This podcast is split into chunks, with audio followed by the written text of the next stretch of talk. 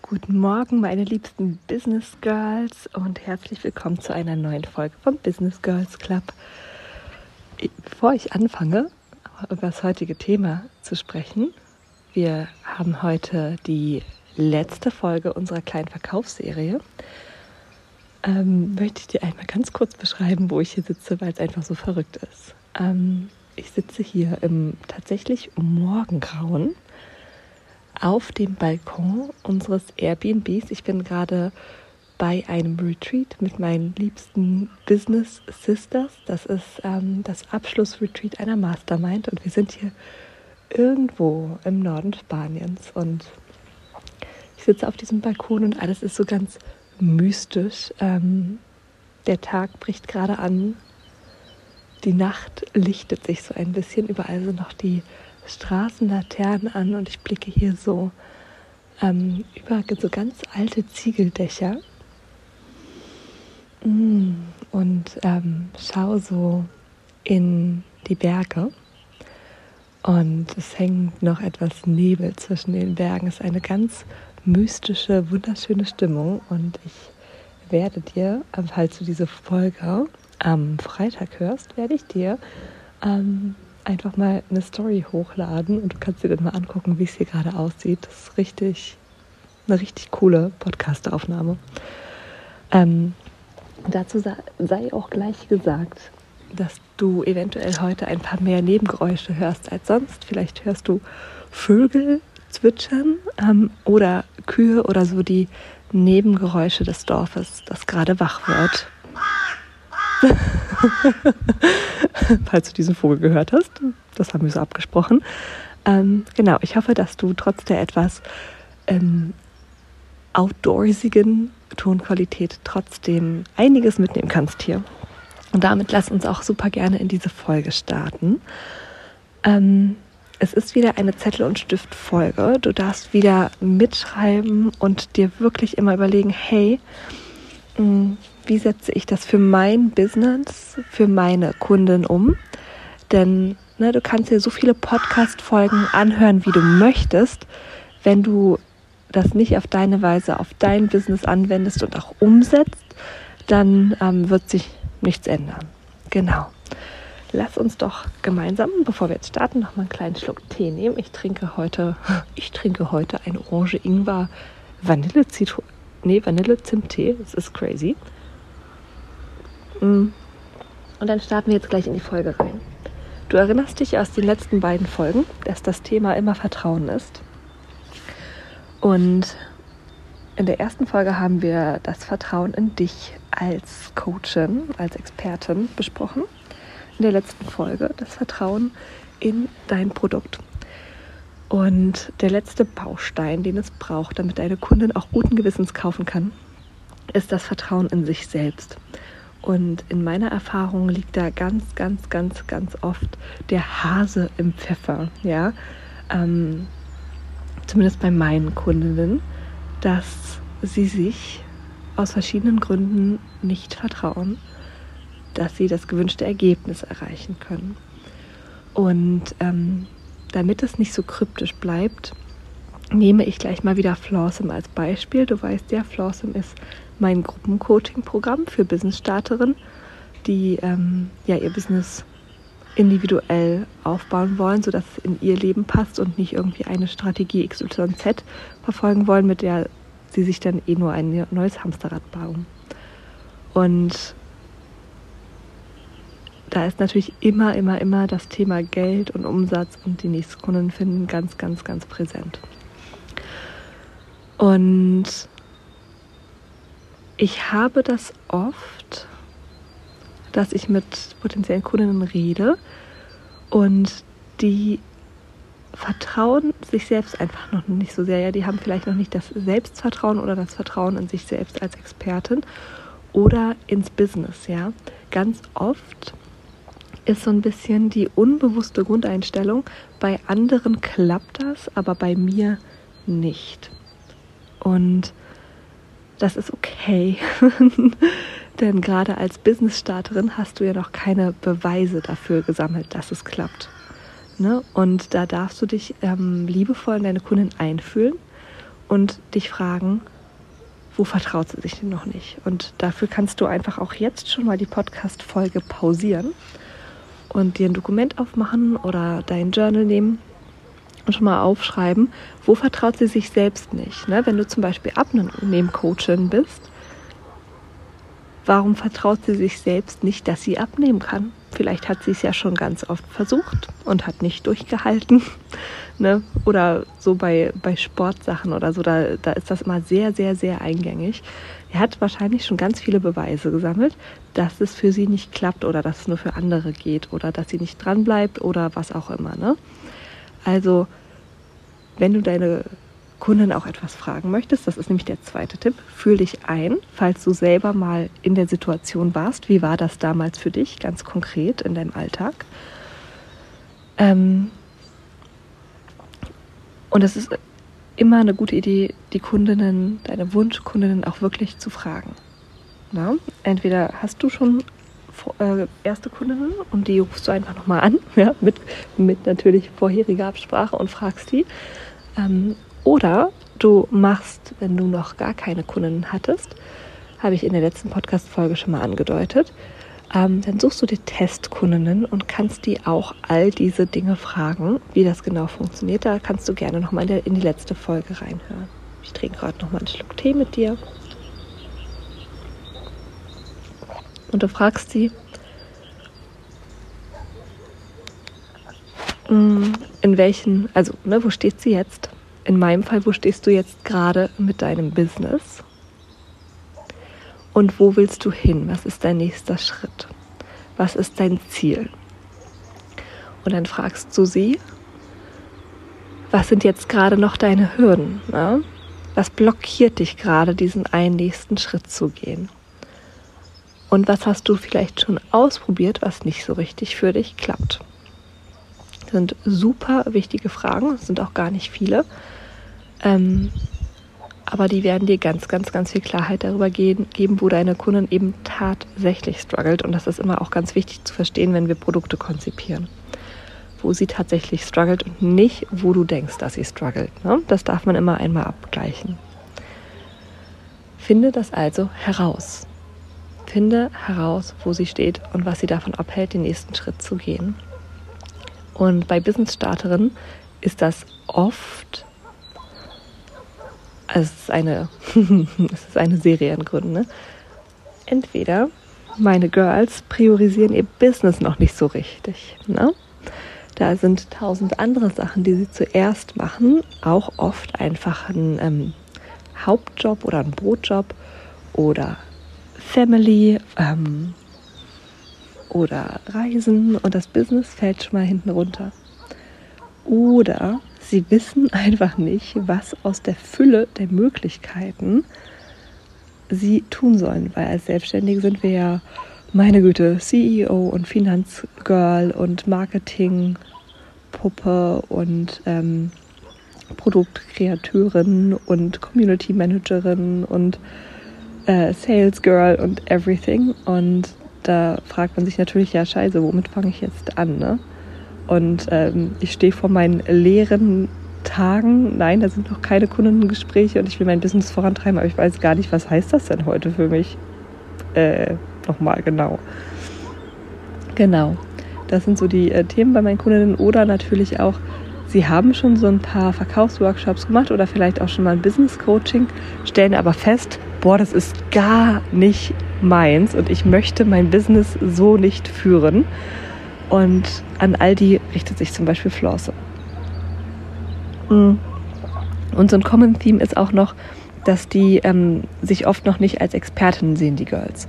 Ähm, noch nicht als Expertin für ihr Thema ähm, und das immer klein reden, ja.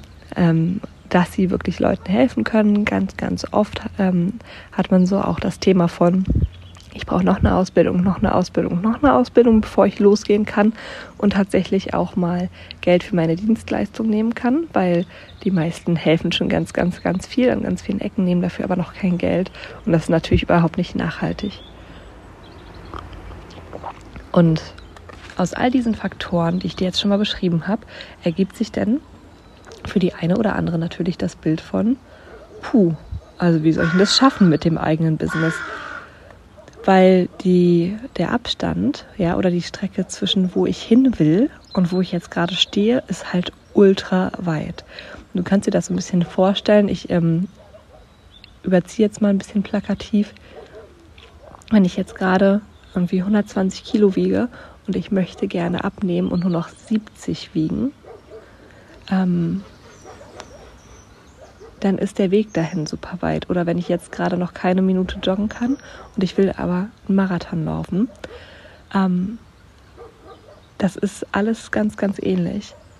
Und du darfst dir jetzt überlegen, wie du deiner Kundin helfen kannst, darin zu vertrauen, dass sie das schafft. Und auch hier super gerne pausiere einmal die Podcast-Aufnahme und überleg dir all die Gründe, warum sie es schafft. Und natürlich auch, warum sie es mit deinem Produkt schafft, aber warum sie es schaffen kann, ohne jeglichen Verkaufskontest, das ist halt auch schon mal wichtig. Ne? Ähm, pausiere kurz die Folge hier und schreib dir das für dich auf. Ich nehme gerade noch mal einen Schluck Tee.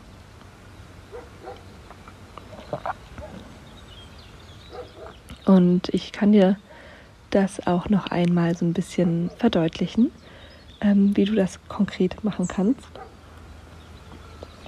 Das funktioniert natürlich ganz viel wieder über ähm, deinen Content, zum Beispiel auf Social Media, in Blogposts, deine Podcast-Folgen äh, oder auch Erstgespräche. Ja?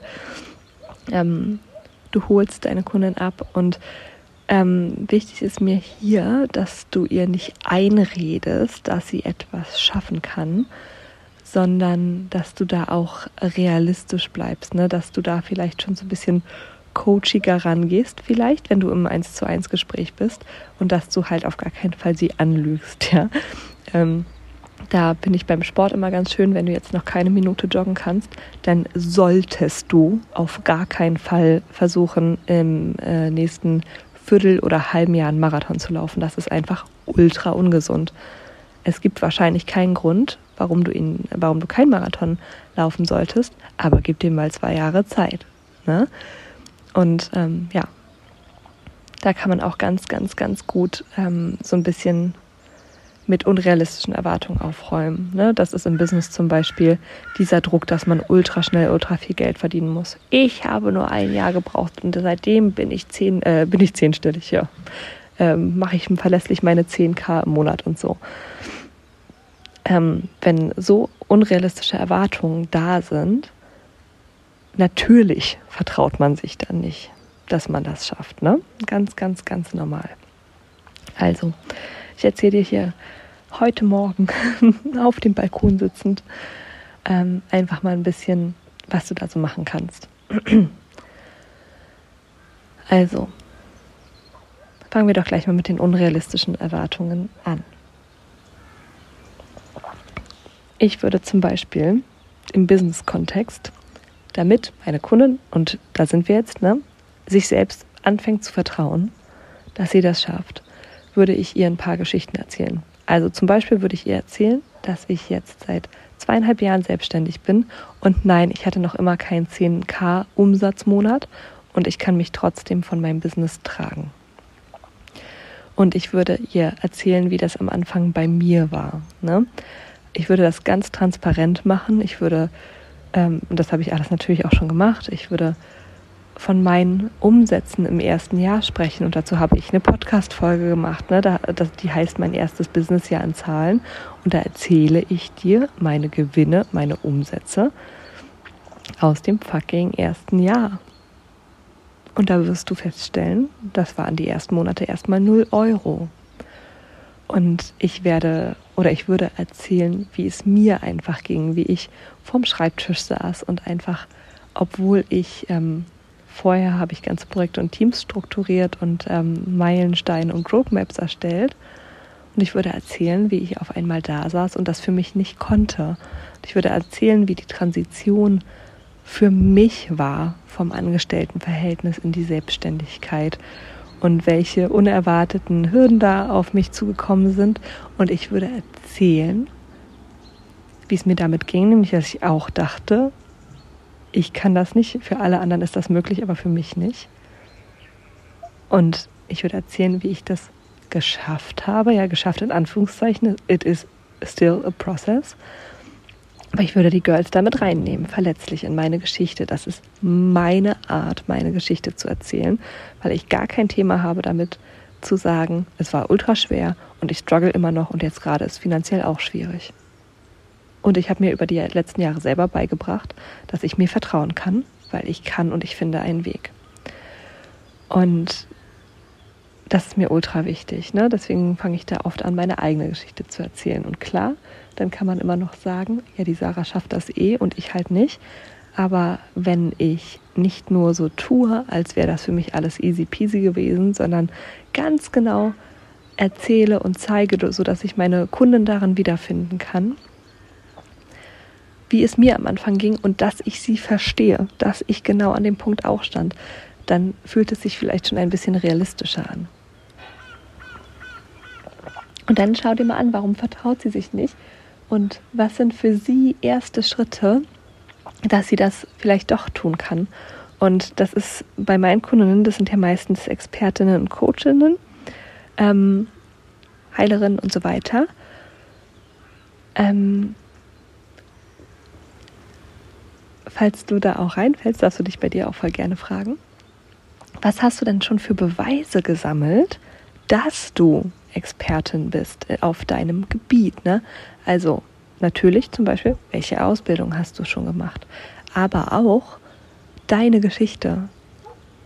Wie macht dich deine Geschichte zur Expertin? Weil ganz oft denken wir, wir brauchen irgendein tolles Buchwissen, das wir abrufen können, aber jeder und jede kann ja Buchwissen abrufen. Was wir nicht abrufen können, sind persönliche Geschichten, sind echte menschliche Schicksale. Ne? Also deine Lebensgeschichte. Wie macht dich deine Lebensgeschichte zur Expertin? Das ist eine ultra wichtige Frage. Und welche Situation hast du vielleicht schon gemeistert, die ähnlich sind? Ne? Ähm, also was packst du in deinen Beweisrucksack dafür, dass du schon Expertin bist? Und auch, was brauchst du denn, um immer mehr Vertrauen zu finden. Ja, also du, du kannst deiner Kundin auch den Druck nehmen, dass sie das alles schon wissen muss. Ne? Zum Beispiel auch wieder für meine Flawsome-Kundinnen. Natürlich vertraust du dir noch nicht als Selbstständige, als Businessfrau. Du hast ja noch nie ein Business aufgebaut. Woher sollst du wissen, dass es geht? Es ist okay, dass du gerade nicht weißt, wie du dich strukturieren sollst. Es ist okay, dass du gerade nicht weißt, wie du verkaufen sollst. Es ist okay, dass du nicht weißt, wie man Produkte kreiert. Woher zur Hölle sollst du das denn wissen? Es hat dir doch keiner gezeigt.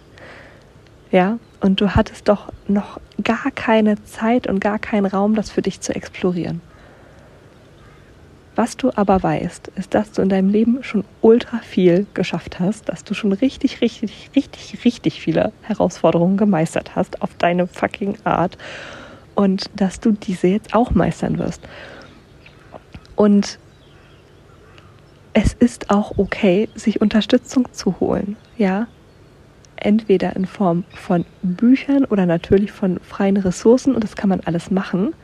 Und wenn du es schneller und individueller und auf den Punkt haben willst, dann darfst du dir Unterstützung auch für Geld an deine Seite holen. Und ich weiß, das ist jetzt eine, also ne, das hört sich jetzt sehr verkaufig an, aber das, ich finde, man darf das auch mal legitimieren. Ganz oft sitzen ja meine Kundinnen am Anfang der Selbstständigkeit da und sagen, es sind keine Einnahmen da. Das heißt, es dürfen auch keine Ausgaben da sein.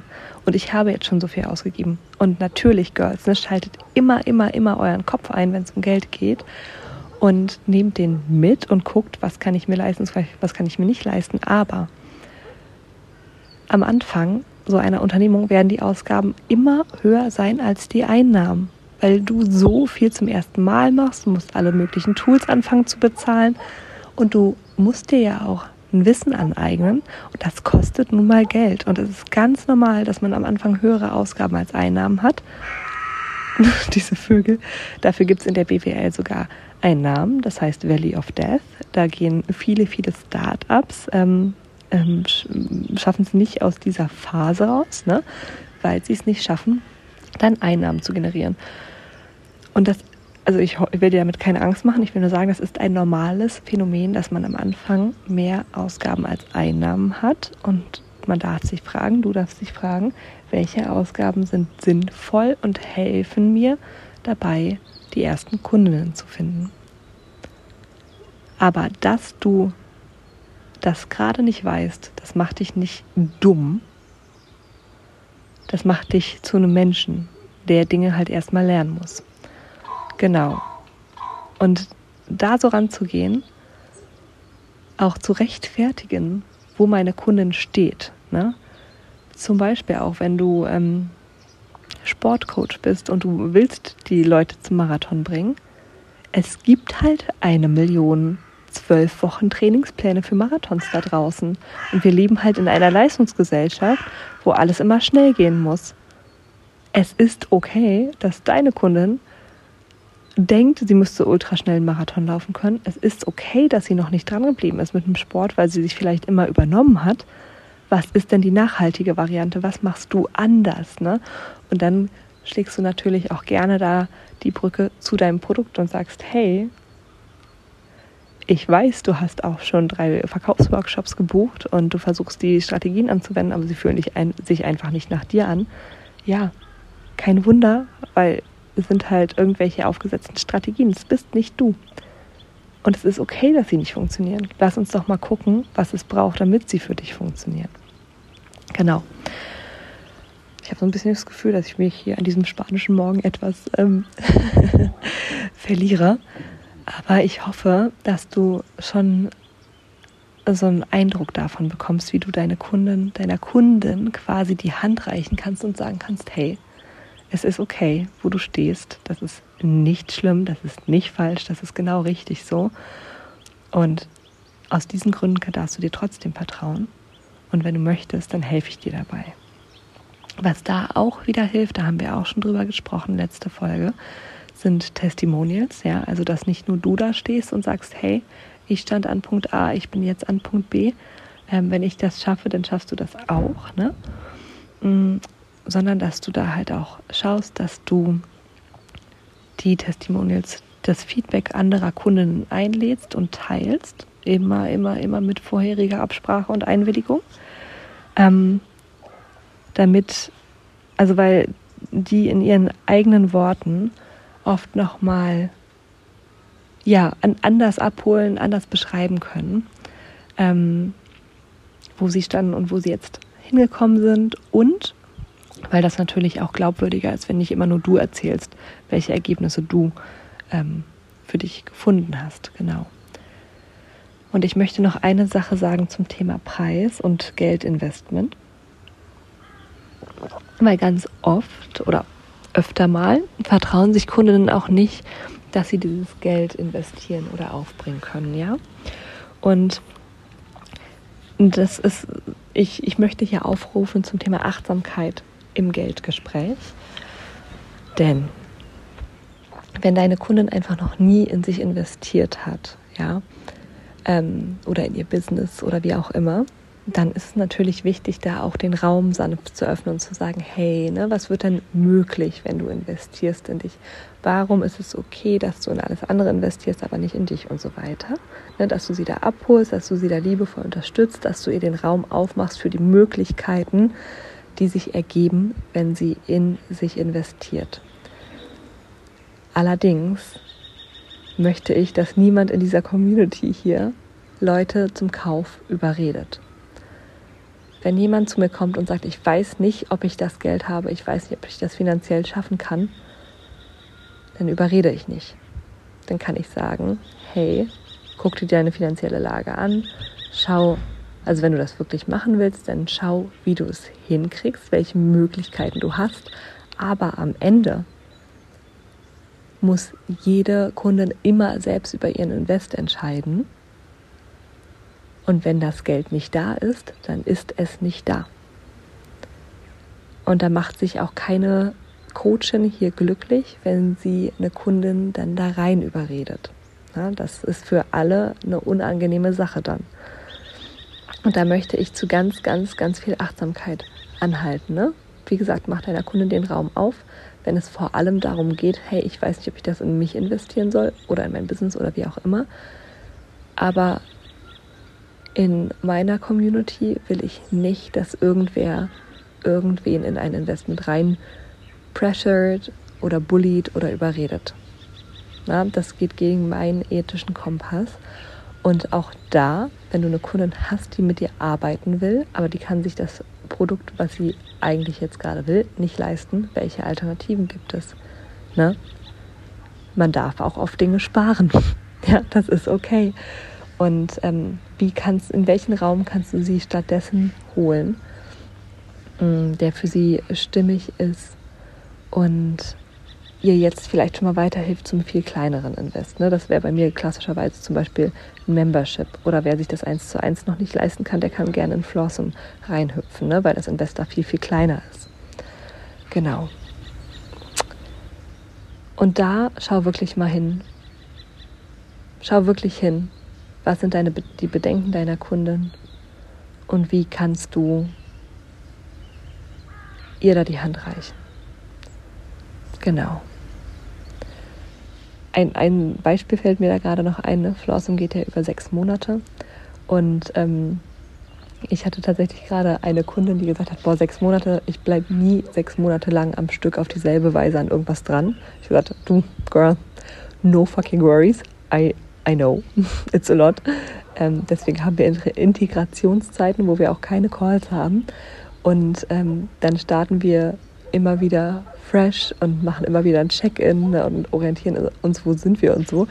Ne, das war zum Beispiel so, sie kennt sich da gut, sie vertraut sich nicht sechs Monate irgendwo kontinuierlich dran zu bleiben und das ist gut, dass sie das so weiß und konnte das so klar äußern. Dann konnte ich zumindest sagen und das mengt sich, vermengt sich jetzt mit der letzten Podcast-Folge, Vertrauen in dein Produkt, konnte ich sagen, ja, Girl, I got you. Ich, ich kenne das. Ich erwarte nicht, dass du sechs Monate lang äh, jeden Dienstag bei einem Call sitzt, sondern ich habe das auch mit einkalkuliert, weil ich, ich bin auch ein Mensch, ja, und ich bin auch Coach und ich bin auch happy, wenn ich mal einen Dienstag Pause habe.